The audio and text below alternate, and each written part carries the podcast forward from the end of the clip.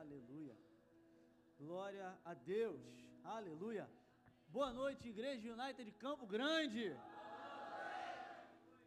O pastor falou, mas é o prazer é todo nosso, a honra é toda nossa. Vocês estão me ouvindo bem? Amém? Dá um glória a Deus aí então. Tá me ouvindo? Quem está me ouvindo, dá um aleluia aí. Aleluia. Benção. Mas é um privilégio enorme estar aqui. É, receber o convite para mim foi um motivo de grande alegria. Como o pastor Gessé falou, né, nós somos padrinhos de casamento. Tá aqui também, como ele falou, minha esposa. Levizinho no bucho ali, tá no bucho. Tá? Minha esposa linda. Te amo. Tá essa equipe aqui de liderança top demais. Olha aí, ó. Vitor e Sara, dá um oi aí. Vitor e Sara são casal casado. Thaís e Felipe, um casal casado. Aleluia. Glória a Deus. Amanda tá aí? Amanda falou que vinha. Cadê Amanda? Não veio? Faltou? Tá, marca um gabinete com ela depois. Brincadeira, gente. Mas amém. É, deixa eu saber uma coisa aqui. Tem alguém nos visitando essa noite? Além de mim? Levanta a sua mão aí. Deixa eu Ó, já foi todo mundo embora, não vai ter música brega, prometo. Aqui em cima, tem mais gente aqui? Seja muito bem-vinda. Ali também, seja bem-vinda. Tem aqui desse lado? Seja bem-vindo. Pensei que o pessoal aqui desse lado não estava evangelizando. Ah, sejam muito bem-vindos, tá? É um privilégio estar aqui como visitante como vocês hoje, amém? Bom, glória a Deus. Já que agora eu conheci vocês, pastor Jessé já me apresentou, mas eu gostaria de falar um pouquinho para vocês. Jogo rápido, eu prometo que o centro da mensagem é sempre Jesus. A mensagem, a palavra de Deus vai ser pregada, mas eu gostaria de rapidamente contar um pouquinho de um testemunho meu. Amém? Pode ser? Vocês me permitem? E eu conto somente porque tem tudo a ver com o tema. Nós estamos na série Fé.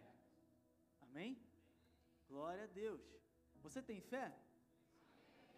Você tem fé? Diga eu creio. Aleluia. Agora você tem muita fé? Diga eu creio muito. Aleluia. Eu quero contar um pouco. O pastor Jessé falou aqui a respeito, mas eu eu fui chamado por Deus logo quando eu me converti para o ministério pastoral. E o Senhor falava ao meu coração a respeito disso. Falava que eu ia cuidar de pessoas, que eu ia pregar o evangelho, que eu ia ensinar a palavra, que eu ia cuidar de vidas.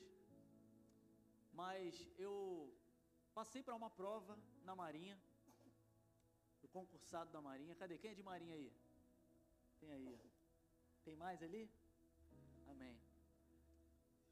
Fui concursado da Marinha, mas depois de quatro anos lá, quando eu estava no curso para promoção, no final de curso de promoção, foi quando o Senhor falou mais forte a respeito do meu ministério. E ele falou: é hora de você abandonar e investir no ministério. Aleluia. Glória a Deus. Tem alguém estudando para concurso aí? Amém. E aí, tá doendo, né? Tem mais aqui? Glória a Deus. Quem passou no concurso já? Estabilidade, né? É bênção, né? Conforto. Dia primeiro tá lá. É ou não é verdade? Glória a Deus. Só que o Senhor me chamou para fora. E Ele falou: investe no seu ministério. E eu era voluntário. E só o Senhor sabe. Porque hoje a gente falando, contando a história, parece até que é fácil. Mas o Senhor sabe o quão difícil foi mas o que fez as coisas serem não fáceis, mas possíveis, foi ter fé naquele que me chamou. Eu conseguia ver além do conforto, além da estabilidade, além das possibilidades que eram ampliadas pelo, pelo concurso. Eu podia ver um Deus que me chamava e que me garantia um Deus em que eu podia confiar porque Ele é imutável, nele não há mudança nem sombra disso. Nele não há o cheiro da mudança, não há variação alguma. Eu sabia também que ele nunca havia errado. Eu sabia que em tudo ele tinha sido verdadeiro e vitorioso. Eu sabia dentro do meu espírito, dentro do meu coração, que Ele havia me chamado. E se eu tinha certeza que Ele tinha me chamado e eu tinha certeza que Ele não errava, é porque eu tinha certeza que eu devia ir. Então eu entreguei. Foi difícil, foi em 2018. No fim de 2018 eu entreguei a Marinha e comecei a investir no ministério. Senhor me chamou efetivamente, através dos homens também, confirmando na terra o chamado que era do céu. Me chamou ao pastoreio e no ano passado, em outubro, dia 16, eu e minha esposa assumimos o campus de Jacarepaguá. E o Senhor tem feito transbordar grandes coisas, coisas que eu não poderia viver se não tivesse obedecido e abandonado. O fato é que nós precisamos entender que o céu é muito mais real do que a terra. Nós precisamos confiar que Deus tem o chamado e a provisão para nós. Ele tem o convite ao céu, mas ele também já tem o céu preparado. Aleluia. Glória a Deus. E hoje eu tenho, por graça, a incumbência de trazer a mensagem para você. E eu costumo dizer lá em Jacarepaguá que se você tem em uma mão honra e na outra expectativa, você tem tudo que você precisa para agarrar a benção. Amém? Você tem honra? Você tem expectativa? Então você vai receber de Deus e não de mim. Glória a Deus. Aleluia. Para você que nos visita, eu quero explicar um pouco para você. Aqui na igreja United, nós costumamos fazer as pregações por meio de séries, onde nós conseguimos dividir durante as semanas para que o alimento seja melhor distribuído e mais nutritivo. Amém? Então, quinta-feira nós temos um midweek, meio de semana, Igreja United. Então é tudo, né, inglês. Amém? Midweek, meio de semana. Então tem um culto aqui aguardando pela sua presença às 20 horas. Amém? E a série que está sendo pregada aqui é A Igreja do Fim. Aleluia. É uma igreja escatológica, apocalíptica. Meu Deus! E aos domingos nós temos uma série diferente. E essa série de domingo é a série Fé. Só que não é a fé que você tem para dizer do nada assim na sua vida que vai dar certo ou a fé que você usa quando você passa o seu cartão de crédito sem saber como vai pagar. Isso é sem noção mesmo, é, não é fé não. Também não é a fé salvífica que a gente está falando aqui. A fé que você abraça quando a palavra chega até você. Porque a palavra diz, né? Em Efésios diz que pela graça sois salvos. Isso não vem pelas obras, mas é dom de Deus, é por graça, amém? E você pode pensar até que o dom de Deus é a fé, mas não é. O texto diz que o dom de Deus é a graça. Isso se confirma em Romanos, quando ele diz que o salário do pecado é a morte, mas o dom gratuito de Deus é a salvação, é a vida eterna. Então, o dom gratuito de Deus é a graça, mas a fé é a resposta ao abraçar da palavra, porque Romanos 10, 17 diz que a fé vem pelo ouvir e ouvir a palavra de Deus. Amém? Glória a Deus. Nós vamos falar sobre a fé para a eternidade. Aleluia. Tem uma irmã pentecostal ali, ó. Amém? A gente vai falar sobre a fé para a eternidade. Glória a Deus. Aleluia. Você está pronto? Aleluia. Glória a Deus.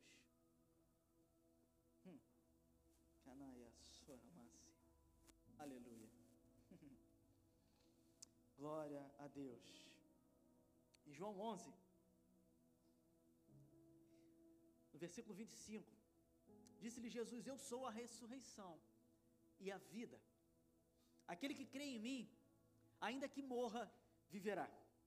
E quem vive e crê em mim, não morrerá eternamente. Você crê nisso? O texto pergunta: Você crê nisso? É igual aquele videozinho, né? Que o pessoal falou: é, é, Como é que era? O povo veio de Gadara. Aí todo mundo da igreja, Dara. Foi tipo isso agora, não foi? Você crê em mim, então eu creio, mas está tá escrito no texto. Diga Dara, Dara. Vocês já viram esse vídeo? Viram? Amém. Foi tipo isso agora. Glória a Deus. Mas o fato é que Jesus disse, e quando Jesus diz, você precisa ter uma atenção. Você precisa ter atenção. Jesus disse, uh, peraí, cadê minhas notas? Está tomando notas? Amém? Se não está, toma agora. Amém? Dá tempo. Eu vou rodar aqui, qualquer coisa eu te veja. É. Amém? Glória a Deus, o microfone está indo bem, né? Que lá eu prego assim, depois que me deram esse microfone lá em Jacarepaguá, eu prego até de cima do ar-condicionado, meu irmão. É uma coisa louca, o pessoal da criação fica doido. Olha lá, olha ali, ó, coitado. Tá ali, ó. Não me xinga na sua mente não, tá, irmão? Olha lá, então é evangélico. Mas o fato é que Jesus disse, Jesus disse, é importante ou não é, Dani? É importante. E ele disse: Eu sou a ressurreição e a. Aquele que crê em mim, ainda que morra. E quem vive e crê em mim, não morrerá eternamente. Você crê nisso? E eu te pergunto, você crê nisso? Amém. Eu te pergunto, você crê nisso? Amém. Aleluia. Porque em João 14 ele diz assim: Disse-lhe Tomé: Senhor, não sabemos para onde vais, como poderemos saber o caminho? Jesus respondeu: Eu sou o caminho, eu sou a verdade e eu sou a. Uh, ninguém vem ao Pai a não ser por mim. Aleluia. Eu quero trazer para você uma ênfase quando Jesus diz vida. Porque ele se apresenta como a vida. Ele se apresenta como a vida eterna, porque aquele que vive e crê em mim, ainda que morra, viverá. E se morrer, não morrerá eternamente. Nesse momento, ele está se apresentando como a vida eterna. Porque ele foi o mesmo que disse: o ladrão, o inimigo, o adversário veio senão para matar, roubar e destruir, mas eu. João 10, 10, a parte B, você não pode esquecer. A gente lembra da parte A. A parte A é o ladrão. Ele veio para matar, roubar e destruir, mas você não pode esquecer a parte B. Porque é quando Jesus se apresenta. Ele apresentou o inimigo, mas ele se apresentou depois, como vitorioso sobre o inimigo, porque ele diz: Eu vim para que tenham vida e a tenham em abundância. Aleluia. Eu quero dar uma ênfase a essa apresentação de Jesus como a vida e como a vida eterna, porque a fé que nós estamos tratando nessa série é a fé para a eternidade. Amém? Você está entendendo isso? Glória a Deus, aleluia. E se vamos falar sobre fé, nós precisamos falar sobre a palavra. Porque Romanos 10, 17 diz o quê? Vou pegar um aqui. E aí, quem me fala aí o que Romanos 10, 17 fala? Que isso, estrelinha dourada. Esse garoto é líder? Glória a Deus, aleluia. Muito evangélico. Tá solteiro? Ale... Ó, tá solteiro, hein, gente? Glória a Deus. Aí, já te anunciei, garotão. Toda brincadeira de Bíblia ele ganha. Uau, que partidão. Caramba. Manda um pix depois, tá, meu amigo? Brincadeira. Tá comigo? Amém ou não amém? O pessoal lá de Jacarepaguá já está acostumado comigo, eu sou engraçadinho, tá? Mas fica comigo, amém? Que eu sou crente, é só brincadeira, amém? Glória a Deus. E a fé que nós vamos falar é a respeito da vida eterna, então nós precisamos falar sobre a palavra. E a palavra de Deus, como o irmão muito evangélico disse ali, a fé vem pelo ouvir e ouvir a palavra de Deus. Só que você conhece gente que já ouviu a palavra, mas não tem fé? Falei isso na, na reunião de pastores, né? mas aí a palavra mente? A palavra está errada? Então por que, que tem gente que ouviu e não tem fé? Ih, rapaz, e agora? Ó, oh, a galeria. Meu Deus, galeria. E agora? A fé não, né? A fé vem pela palavra. Mas eu conheço gente que ouviu a palavra, mas não tem fé. Eu mesmo já ouvi a palavra várias e várias vezes, mas às vezes não tenho tanta fé assim. E agora? A grande questão é que Vou te dar até um exemplo antes de te explicar.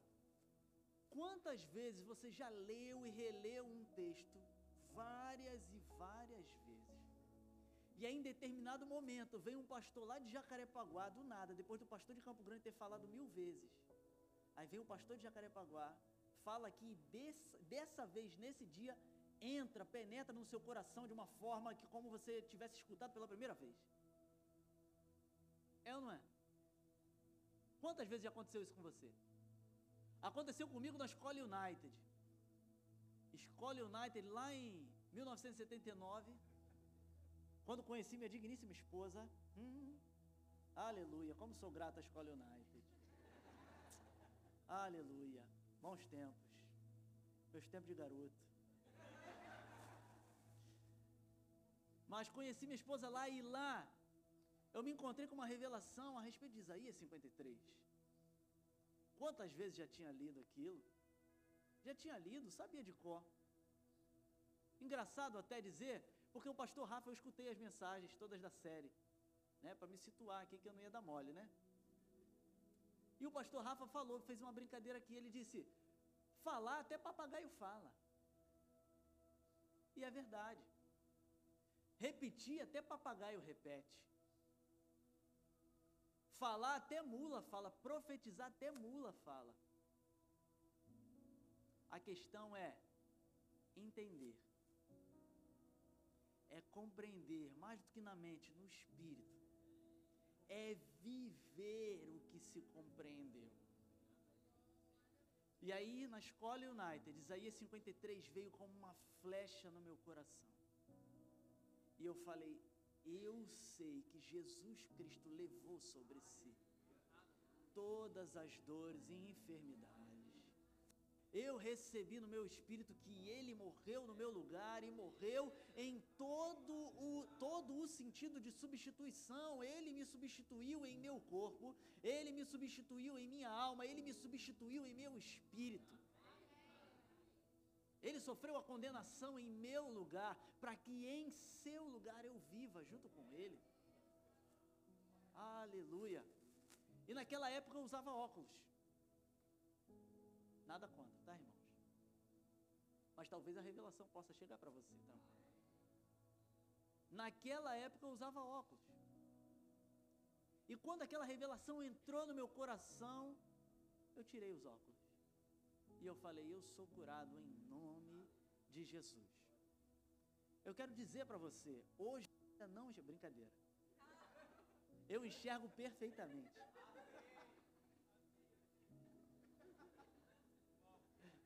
É brincadeira. Eu enxergo hoje perfeitamente. Perfeitamente. A grande questão foi que a palavra entrou no meu coração e eu comecei a avaliar. Eu sou engraçadinho, eu avisei começou a entrar aquilo no meu coração e eu sabia que aquela enfermidade não era uma enfermidade causada por mim. Eu não estava forçando a minha vista o tempo todo, eu não trabalhava com design, com leitura, o tempo todo no escuro, forçando a minha, a minha, a minha, a minha visão. Eu não fazia isso. Eu não tinha por que ter aquela enfermidade sobre mim, não era eu que estava causando. Então eu creio que Jesus levou sobre si até mesmo essa enfermidade. E eu quero dizer para você, eu fui curado. Eu fui curado. E o que eu quero dizer para você com isso é que Romanos 10, 17 fala que a fé vem pelo ouvir a palavra. Só que esse ouvir, na tradução do grego, quer dizer entender e praticar. Agora, abre aí em Romanos 10, 17 e lê: A fé vem pelo entender e praticar da palavra. Amém? Você está entendendo isso? Eu quero perguntar para você: Quem aí tem se preocupado? Tem preocupações na vida? Você tem se preocupado muito ultimamente? De maneira que você tem ficado até ansioso. De maneira que você tem tido até crise de ansiedade. Se você pode, levanta sua mão.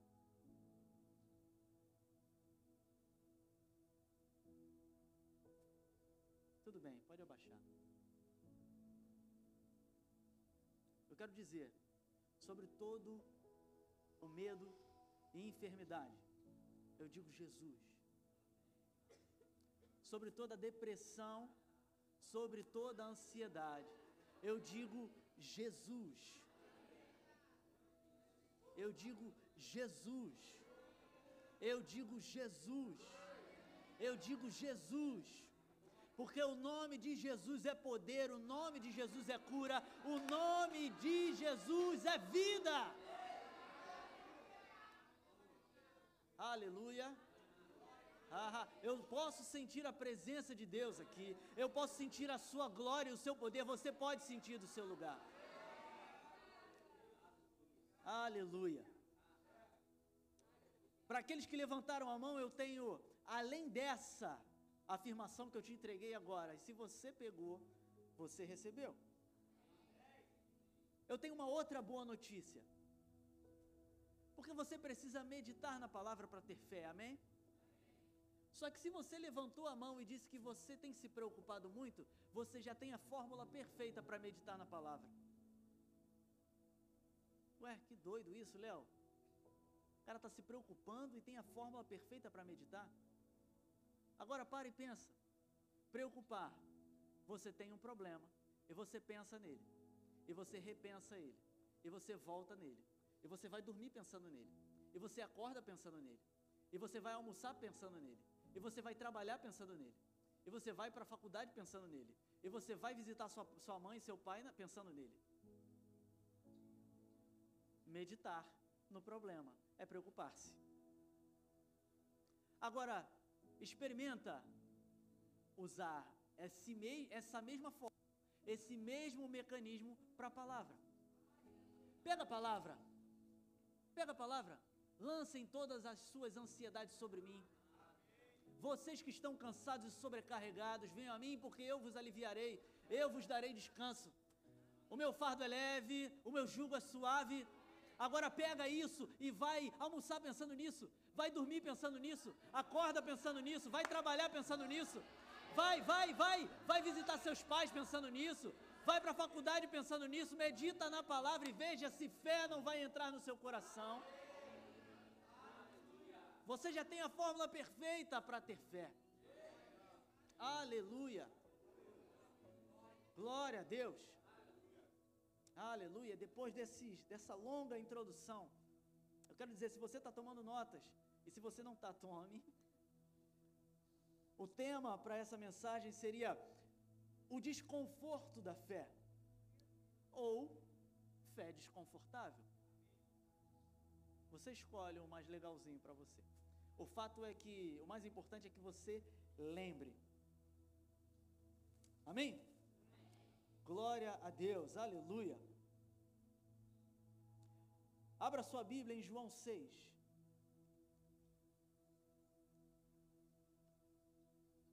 Aleluia.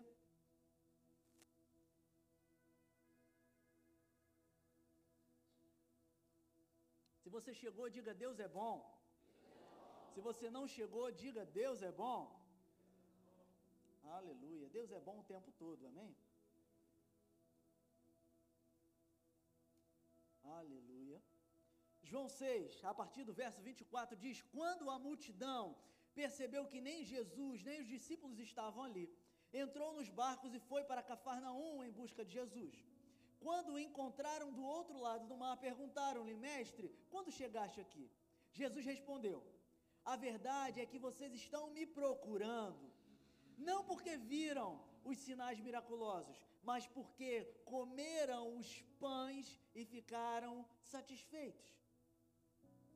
Não trabalhem pela comida que se estraga, mas pela comida que permanece para a vida eterna, a qual o Filho do Homem lhes dará. Deus, o Pai, nele colocou o seu selo de aprovação. A fé desconfortável. Aleluia. Eu quero te contar uma outra história que ministrou ao meu, meu coração, porque, sabe, quem prega a palavra aqui, né? Pastora, prega muito, que eu já ouvi pregação também, aleluia. Quando você está pregando, né, pastor? Tudo que acontece na sua vida, o Espírito Santo vai conduzindo para um lugar de revelação, é na é verdade? Porque quem está ligado, o Espírito está falando o tempo todo. E aí a palavra já está ali, você já está meditando na palavra, né? Ou um outro significado, né? Ruminando a palavra, que é aquele trabalho, né? Do boi, da vaca ali que fica, né? E aí o Espírito Santo começa a falar de várias maneiras e várias formas. E aí eu estava acordando de manhã, uma história com a minha esposa. Te amo. Eu estava acordando de manhã e eu sou o cara, né? Porque vocês veem, né? Que eu acordo, né? Eu sou um cara mais agitado, assim, né? Eu acordo alegre. E eu desci as escadas de casa, quase que galopando, e aleluia, glória a Deus. Encontrei minha esposa na cozinha, ela estava lavando a louça. E eu, da porta da cozinha, eu disse: Minha princesa. E aí eu cheguei perto dela, e quando eu abracei para dar aquele cheiro no cangote, ela tomou um susto, meu. Me deu um coice, meu irmão. No susto, ela, bum, me deu um coice. Falei, meu Deus do céu, ela, mas eu nem eu nem, nem te vi, nem ouvi você, me pegou de surpresa. Aí depois ela, né, deu um beijo e tal. Mas o fato é que o Espírito Santo começou a falar comigo. Olha que interessante. Você desceu de uma forma que os seus passos podiam ser ouvidos. Você, quando estava próximo, chamou. E quando você se aproximou, mesmo assim, a surpreendeu. Quem é pentecostal já está glorificando.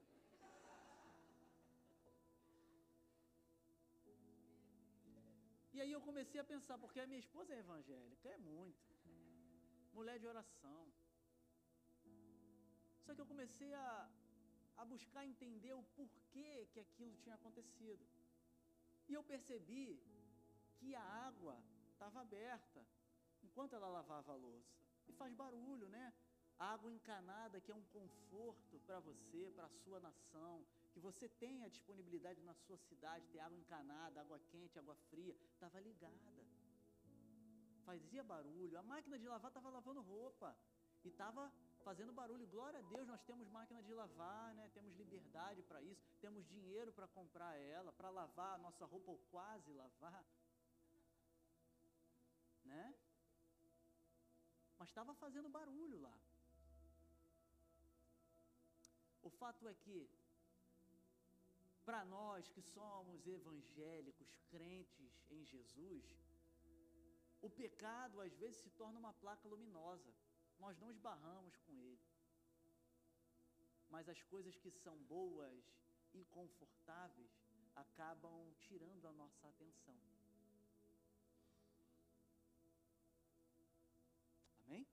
Comigo? Vamos para Apocalipse capítulo 3. Aleluia.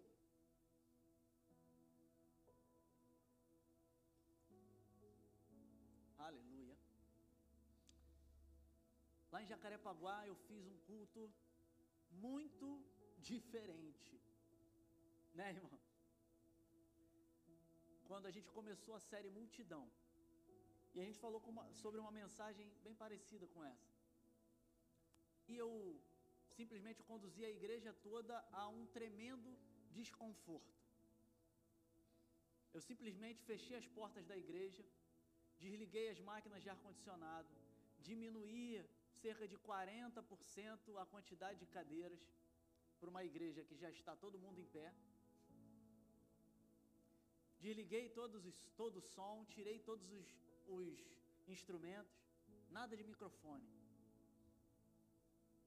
Igreja fechada, sem ar-condicionado, com cerca de 270 pessoas. Desconforto. E o confronto que Jesus estava querendo fazer a nós e o ensinamento que ele queria trazer a nós é se nós amamos mais o conforto se o conforto ou o desconforto é capaz de tirar a nossa atenção dele. Ou será que o culto, o centro do culto é o conforto? Eu escolho a igreja pelo conforto que ela me disponibiliza? Ou eu escolho por propósito? Eu escolho por uma direção que o Senhor me deu ou porque a igreja já está pronta ou ela está em obras?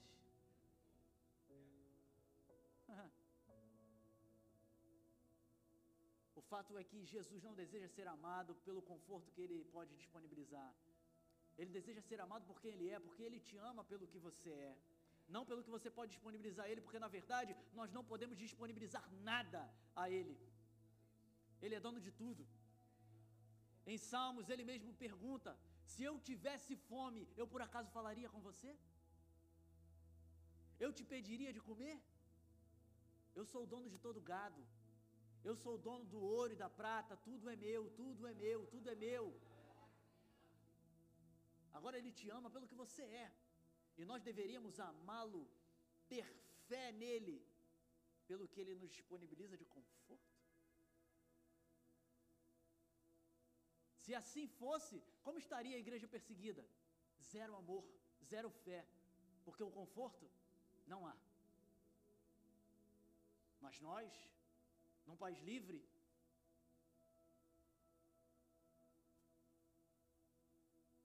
aleluia. Apocalipse 3, chegou?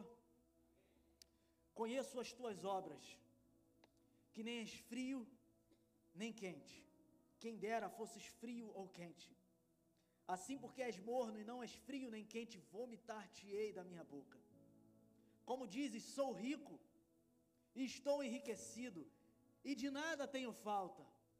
E não sabes que é um desgraçado e miserável e pobre e cego e nu.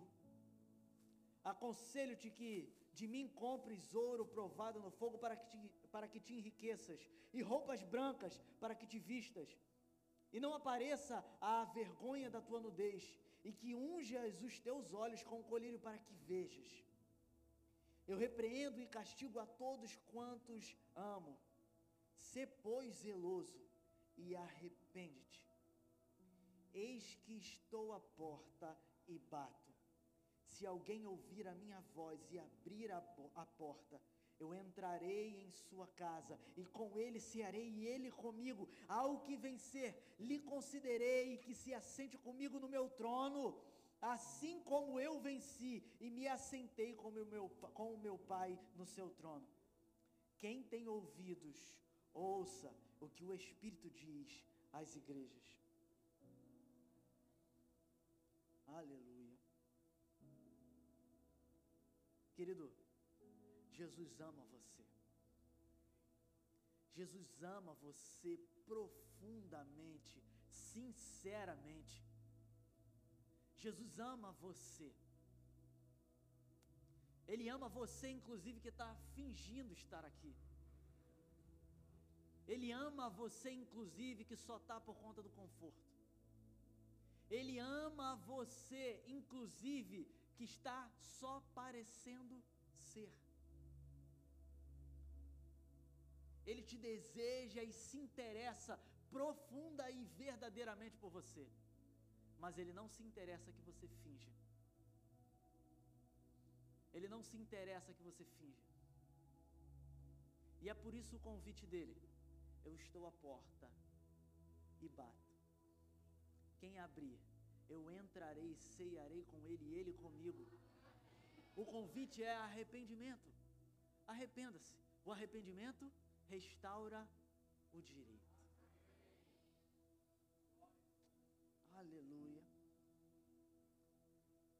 O Espírito Santo quer nos conduzir a um amor e fé mais sinceros e profundos por Jesus.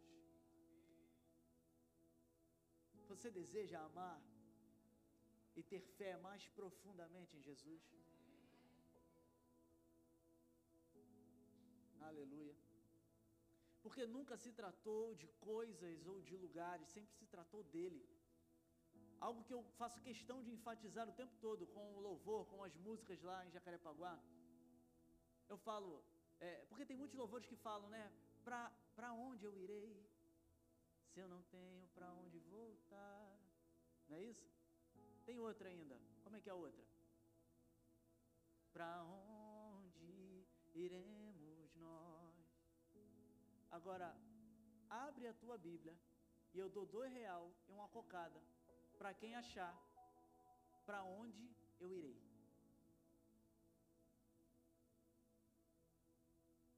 Quando Jesus é questionado, Jesus responde a pergunta ao discípulo e recebe de volta: Para quem eu irei? Só tu tens as palavras de vida eterna.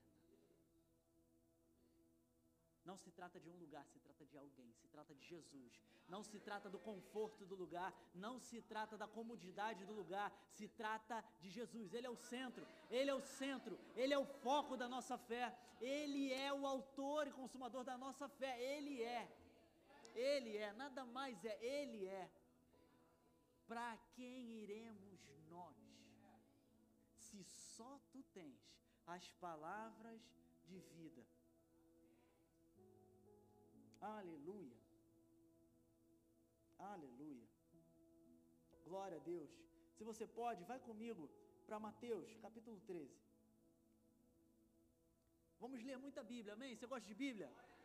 Glória a Deus, aleluia.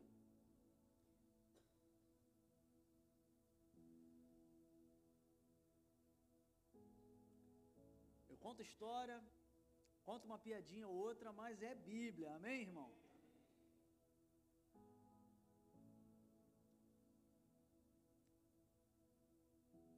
O texto diz: Jesus contou outra parábola, dizendo: O reino dos céus é como um homem que semeou boa semente em seu campo. Mas enquanto todos dormiam, veio o seu inimigo e semeou o joio no meio do trigo e se foi. Quando o trigo brotou e formou espigas, o joio também apareceu. Os servos do dono do campo dirigiram-se a ele e disseram: Senhor, não semeou boa semente em seu campo? Então de onde veio o joio? Um inimigo fez isso, respondeu ele. Os servos lhe, lhe perguntaram: O senhor quer que vamos tirá-lo? Ele respondeu: Não, porque ao tirar o joio, vocês poderão arrancar com ele o trigo. Deixem que cresçam junto até a colheita. Então direi aos encarregados da colheita: juntem primeiro o joio e amarrem-no em feixes para ser queimado. Depois juntem o trigo e guardem-no no meu celeiro. Até aqui. Eu quero alertar você para isso, eu quero deixar bem claro para você. Não é a dúvida científica, o ateísmo, o panteísmo, o agnosticismo que nos nossos dias, aqui na Terra, tem potencial para diminuir a efetividade da igreja e da sua mensagem. Mas é essa vontade e desejos tão orgulhosos, egoístas e arrogantes de quem vai à igreja, enche a igreja, mas permanece com o seu coração vazio. Porque é isso que agride a verdade de Jesus.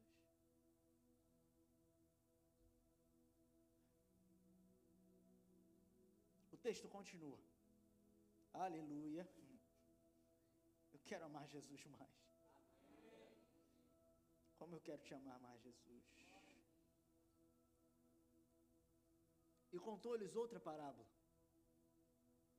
O reino dos céus é como um grão de mostarda que um homem plantou em seu campo. Embora seja a menor dentre todas as sementes, quando cresce torna-se a maior das hortaliças e se transforma numa árvore. De modo que as aves do céu vêm fazer os seus ninhos em seus ramos. E contou-lhes ainda outra parábola. O reino dos céus é como o fermento que uma mulher tomou e misturou com uma grande quantidade de farinha e toda a massa ficou fermentada. Jesus falou todas estas coisas à multidão por parábolas. Nada lhes dizia sem usar alguma parábola, cumprindo-se assim o que fora dito pelo profeta. Abrirei a minha boca em parábolas, proclamarei coisas ocultas desde a criação do mundo. Então ele deixou a multidão e foi para casa. Seus discípulos aproximaram-se dele e disseram: Explica-nos a parábola do joio no campo. Até aqui. Eu quero dizer para você: aquele que ama e tem fé verdadeira, profunda em Jesus, aquele que realmente deseja com todo o seu ser conhecê-lo, mais do que se aproximar de Jesus para pedir por milagres, pede por ensino. Mais do que se aproximar por Ele para pedir por mais conforto, por um salário maior, por uma casa maior, por um carro mais novo, se aproxima de Jesus para conhecê-lo. Mais uma vez, dois real e uma cocada. Para quem achar um discípulo próximo de Jesus, chegando para ele dizendo: Jesus, faz um milagre em mim. Jesus, faz um milagre em mim. Quantas vezes você pode achar na sua Bíblia um discípulo chegando para Jesus e, dizendo: Ensina-nos a orar. Mostra-nos o Pai.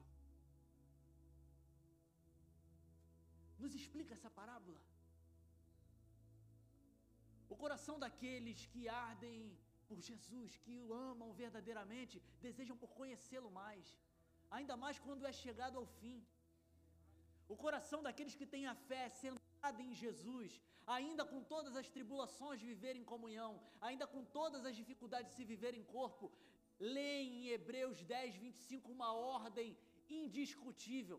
Não deixem de se reunir como igreja, como costume de alguns, ainda mais quando é chegado o dia. Aleluia. Aleluia. Temos discípulos de Jesus aqui, amém? amém? Glória a Deus. Aleluia. Aleluia. O texto continua e diz: O reino dos céus é como um tesouro escondido num campo. Certo homem, tendo-o encontrado, escondeu de novo. E então, cheio de alegria, foi, vendeu tudo o que tinha e comprou aquele campo. O reino dos céus é também como um negociante que procura pérolas preciosas. Encontrando uma pérola de grande valor, foi, vendeu tudo o que tinha e comprou. Só que muitas vezes nós agimos como negociantes ímpios, que buscam uma balança com pesos desiguais, que buscam negociar aquilo que é inegociável. Nós compramos o nosso iPhone e não importa o preço, foi bem pago foi bem pago. E ai de quem fale que o Samsung é melhor. Ah, mas é muito caro. Não, mas vale o preço que eu paguei. Discutimos isso. Pagamos, passamos no crédito, parcelamos, boleto, passa no cartão da irmã, passa no cartão da mãe, metade em cartão aqui, metade em cartão ali, sem negociar, porque vale. Mas quando encontramos com o reino de Deus e quando encontramos com Jesus, queremos negociar o preço? Será que não dá para eu seguir a isso e também isso aqui? Será que não dá para eu te seguir, Jesus, mas continuar? O confronto do jovem rico parece tão distante para nós. Ah, não, Senhor, eu moro em Campo Grande, não tenho um pau para tacar no gato. Não, eu não sou rico, não. Eu não sou rico, não. O jovem rico é só para o pessoal lá da Barra, da Tijuca, para o pessoal da Zona Sul. Aí prega jovem rico. Aqui não faz sentido, não. Ali o pessoal da taquara, do pechincha, não faz sentido, não. O jovem rico perguntou para Jesus: O que eu faço para ter a vida eterna? Vida eterna? Jesus responde: Deixe todas as suas riquezas, doe aos pobres e siga-me. O jovem rico tinha potencial para ser discípulo de Jesus. Discípulo de perto, porque veja bem, muitos chegaram para Jesus e perguntaram coisas, mas ele não falou para todos: vem e siga-me.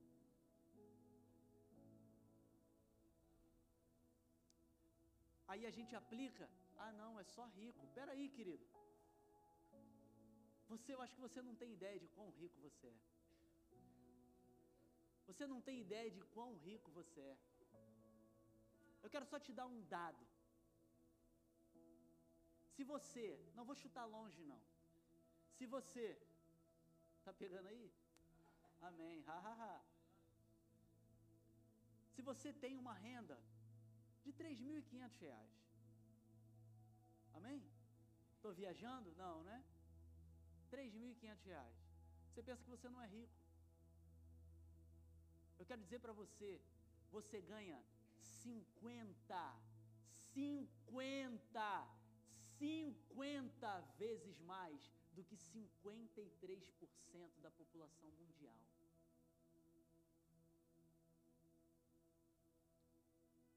Mas doar para missões? Não. Isso é coisa para missionário. Se entregar a obra, deixar de trabalhar à noite, fazer meu dinheirinho para vir ao culto? Não. Isso é coisa para pastor, isso é coisa para quem tem chamado ao ofício. Isso aí não é para os crentes normais. Os crentes normais não precisam dessa entrega.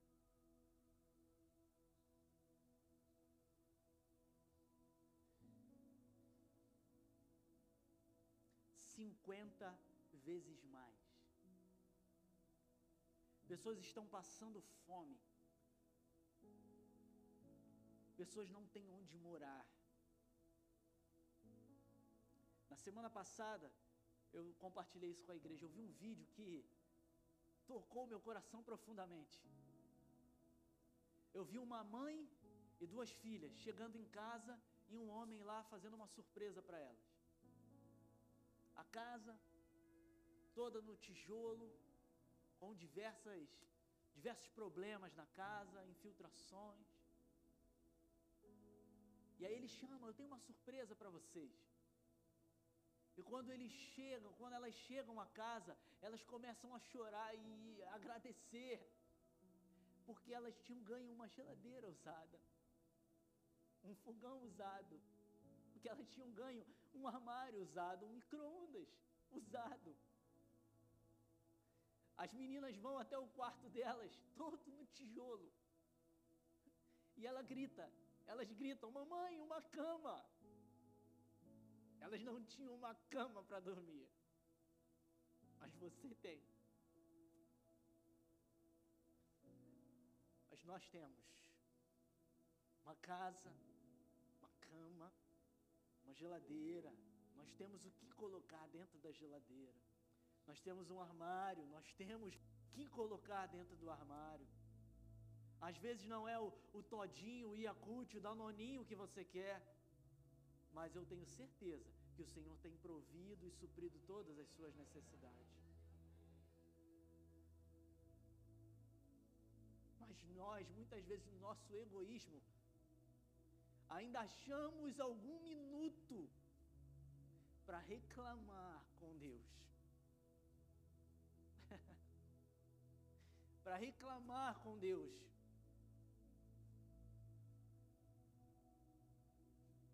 Perdemos o nosso emprego por alguma circunstância da vida e achamos que tudo está acabado. Perdemos o nosso relacionamento por alguma circunstância da vida e acha que a vida acabou. Quando a vida consiste em Jesus. A vida eterna está nele, ele é a vida eterna, não há vida fora dele. Aleluia. Aleluia. Querido, eu quero reafirmar para você: Jesus está interessado em você. Jesus está profundamente interessado em você.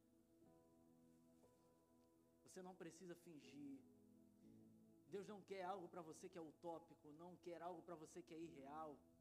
Até mesmo porque o que seria utópico e irreal para Ele, Ele pode todas as coisas. Você pode dizer, se você é crente, se você é filho, você pode dizer, maior é aquele que está em mim do que aquele que está no mundo. Você pode dizer que no mundo nós temos aflições, mas Ele venceu o mundo. Você pode dizer que você venceu sobre todas as coisas porque Ele venceu. Você pode dizer que você tem a unção que provém do Santo. Você pode dizer, você pode dizer que nenhuma arma forjada contra você prevalecerá. Você pode dizer que você é abençoado ao entrar, você é abençoado ao sair. Você pode dizer que tudo o que você toca prosperará.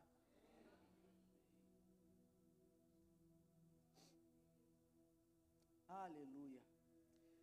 Com tudo isso que você pode dizer, o que você não pode dizer é que você não consegue. Porque Jesus está interessado em você. E quando ele se interessa por alguém, ah, ele paga a conta. Ele paga o preço. Ele se entrega por inteiro. Ele faz o que é necessário e te entrega todas as possibilidades de entrar e corresponder às expectativas que ele entregou para você. Ele tem uma expectativa para a igreja, a igreja é a noiva dele. Ele não tem poucas expectativas para ela. A igreja é a noiva dele. Jesus não tem uma namoradinha, Jesus não tem um caso, Jesus tem compromisso com uma noiva. E uma noiva deveria ter compromisso com ele?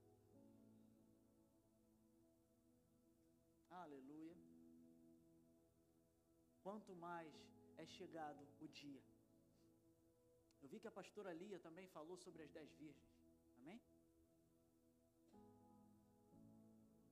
Será que seremos pegos de surpresa? Ou seremos encontrados pelo nosso amado, já o esperando de braços abertos? Porque eu quero dizer para você, o texto em Tiago diz que a fé sem obras é morta. A fé sem obras é morta. Agora, qual é o espírito da fé? Você já pensou nisso? Qual é o espírito da fé? Tiago vai dizer que o espírito da fé são as obras. Porque assim como o corpo sem espírito está morto, assim a fé sem obras está morta. Quais são as obras da nossa fé até o dia em que ele virá nas nuvens para arrebatar a sua igreja? Aleluia. Glória a Deus. Quero te perguntar: o seu relacionamento com Deus mudou a sua maneira de viver?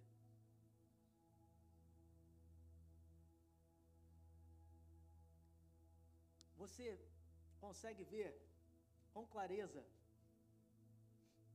evidências do reino de Deus na sua vida?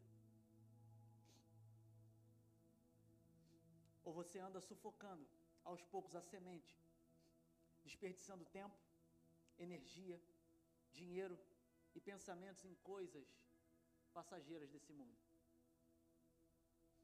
Porque na vida é tudo rápido demais. Quanto tempo eu tenho? Eu não sei. Ah, tem um relógio ali, legal. Não bota isso lá em Jacarepaguá, tá, gente? Senão. Aleluia. A vida é rápida demais, tudo passa tão rápido, tudo é tão efêmero. E eu posso te dizer que num dia você confessa a Jesus, e no segundo seguinte ele nos confessa diante do Pai. É tudo rápido, como um piscar de olhos. Mas nós tratamos como se a vida eterna fosse aqui às vezes. Como se isso aqui fosse durar para sempre. Fazemos tanta questão de um conforto tão absurdo diante de outras realidades, enquanto não damos a mesma verdade e a mesma vontade para tudo que está sendo feito aqui, inclusive nessa igreja local, nesse bairro, nessa nação. Se nós depositássemos talvez 75%, 50, míseros 50%, de toda a atenção, de todos os pensamentos, de todo o dinheiro, de toda, toda a nossa energia para a obra de Deus, onde nós estaríamos? Mas às vezes mais parecemos servos de dois senhores, servos de três senhores, servos de quatro senhores. Quantos brincos cabem na nossa orelha?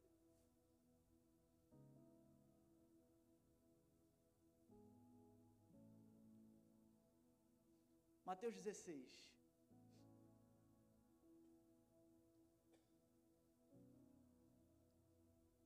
E esse foi o texto que principalmente inspirou essa mensagem. Mateus 16, 25.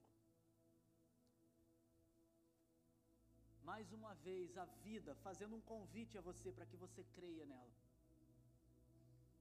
Para que você creia nele. O texto diz: em Mateus 16, verso 25: Pois quem quiser salvar a sua vida, diga vida, a perderá. Mas quem perder a sua vida, diga vida, por minha causa a encontrará. Pois que adiantará o homem ganhar o mundo inteiro e perder a sua alma? Ou que o homem poderá dar em troca da sua alma? Você pode ver que na, talvez na sua Bíblia, na nota de rodapé, está dizendo a respeito da parte A, da primeira vida que a gente lê no texto, que é traduzida como alma. Alguém pode me confirmar isso? Amém? Não vim de Jacarepaguá para pregar heresia, amém? Tá aí, não tá? Só que não tem a mesma coisa falando a respeito da segunda vida. Porque são vidas diferentes.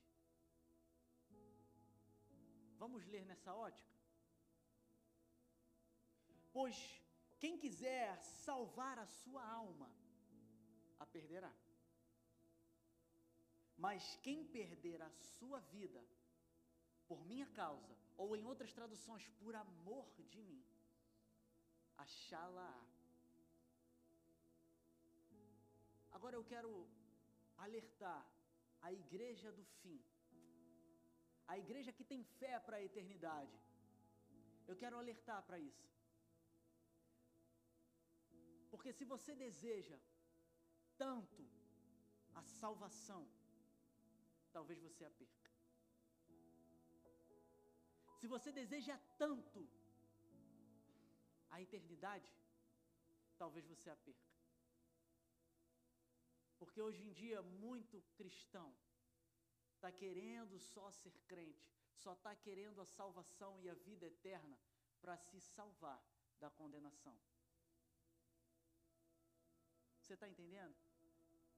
Agora você está linkando com o que eu deixei claro, que não, é, não se trata de um lugar, se trata de alguém. Não adianta você querer ir para o paraíso se você não quer Jesus. Porque aquele sim aquele que entregar a sua vida aqui, aquele que entregar a sua vida aqui, achará. Mas aquele que só deseja a vida eterna para se livrar de uma condenação, para se livrar de um castigo, alguém que nem, nem na verdade deseja ser livre do pecado, ele só deseja ser livre do desconforto que isso causa só deseja ser livre de estar pecando e estar desconfortável porque o Espírito Santo está dentro. Eu quero a vida eterna, mas na verdade eu nem me importo se Jesus vai estar lá. Se tiver tudo que eu gosto, se tiver tudo que me dá prazer, se tiver todas as atividades que eu gosto de fazer, se tiver um cineminha, se tiver um futebol lá, se tiver a minha esposa lá, se tiver a minha namorada lá, eu não me importo se Jesus vai estar lá. talvez não seja tão intencional assim, talvez não seja tão consciente assim, mas inconscientemente, às vezes parece que a gente só quer se livrar da condenação. Quando na realidade, aquele que é convidado e que é recebido como servo bom e fiel, é aquele que é conhecido por. Aquele que o conhece verdadeiramente e que anseia por conhecê-lo. Eu tenho fé em você, Jesus, não em todas as outras coisas que você pode me oferecer. Eu tenho fé em você, Jesus, não no salário que você me deu. Eu tenho fé em você, Jesus, não no carro que você me deu. Eu tenho fé em você, Jesus, não na família que você me deu. Eu tenho fé em você, Jesus. E é você, Jesus, que eu quero encontrar. Você é o lugar, você é o lugar, você é o lugar que eu quero encontrar.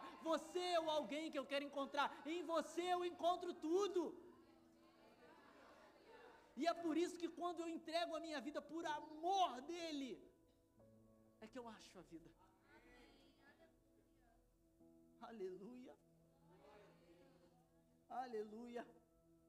E essa mensagem não pensa que está batendo, está batendo, eu sei que está, sinto muito, nem sinto tanto, mas tem que dizer. Mas o fato é que corta aí, mas corta aqui também, e como cortou o meu coração. Porque a palavra de Deus, ela não é chamada de espada de brincadeirinha, ela é para cortar mesmo. Ela corta e divide, ela é mais penetrante do que espada de dois gumes, ela penetra até na divisa entre medula, espinha, alma e espírito. E ela vem justamente para dividir isso. Todos esses anseios da alma, esses anseios naturais, esses anseios que só conseguem olhar para o agora e para o terreno. Dividindo então e mostrando claramente o que é o Espírito e o que o Espírito quer e o que o Espírito anseia, porque na realidade o Espírito anseia por Jesus. O nosso Espírito anseia e clama por Jesus, porque quando Jesus entrou, entrou na cidade, na entrada triunfal, e todo o povo com as plantinhas balançando e dizendo: Osana, Osana. Até mesmo, o texto diz que até mesmo as crianças diziam Osana. Osana quer dizer salva-nos. Até mesmo as crianças diziam Osana. Até mesmo as crianças diziam salva-nos, porque o espírito delas, mesmo sem a maturidade, a maturidade carnal, acompanhar, o espírito delas sabia que era o Salvador que estava entrando sabia que era Jesus que estava entrando, sabia que era a vida que estava entrando, então elas clamavam: Osana, salva-nos, salva-nos, esse é o Rei. Aleluia. E a necessidade do nosso espírito é muito mais do que comida e bebida. A nossa, a nossa necessidade real é fazer a vontade daquele que nos enviou, porque fazer a vontade dele é obedecer a ele, e obedecer a ele é amá-lo. E Ele nos convida, primeiramente, sobre todas as coisas, a amá-lo, amá-lo sobre todas as coisas e sobre todos, amá-los de todo o coração, amá-los de toda a alma, amá-los de toda a força, amá-lo de todo o entendimento. Aleluia porque Ele é o centro da nossa fé. Jesus é o centro da nossa fé. Não o que Ele pode proporcionar a você, não o que Ele pode disponibilizar a você, mas Ele é quem Ele é e Ele não mudará. Ele era ontem, hoje e eternamente. Ele estava desde o princípio, antes do princípio. Todas as coisas foram criadas por meio dele, e sem ele nada do que foi feito seria criado. Porque ele é o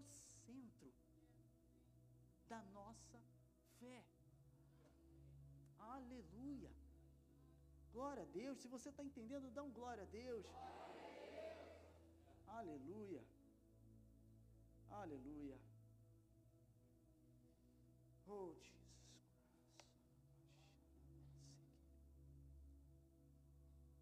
Aleluia. Pessoas mornas, e pessoas que não têm a fé em Jesus raramente compartilham a sua fé. E eu quero perguntar a você, não quero envergonhar você, mas eu quero perguntar a você: qual foi a última vez que você compartilhou a sua fé? Qual foi a última vez que você convidou alguém para vir à igreja? Não por conta da placa da igreja ou porque a, a igreja é descolada e legalzinha mas porque você sabe que o Jesus que te alcançou também gostaria de alcançá-lo. Qual foi a última vez que você parou para ler sincera e francamente a Bíblia? Que você abriu e que você achou prazer e satisfação nela? Qual foi a última vez que você chorou na presença dele, que você se alegrou na presença dele, que você achou na presença dele tudo que você precisava? Qual foi a última vez? Pare e pensa. Aleluia. Feche seus olhos.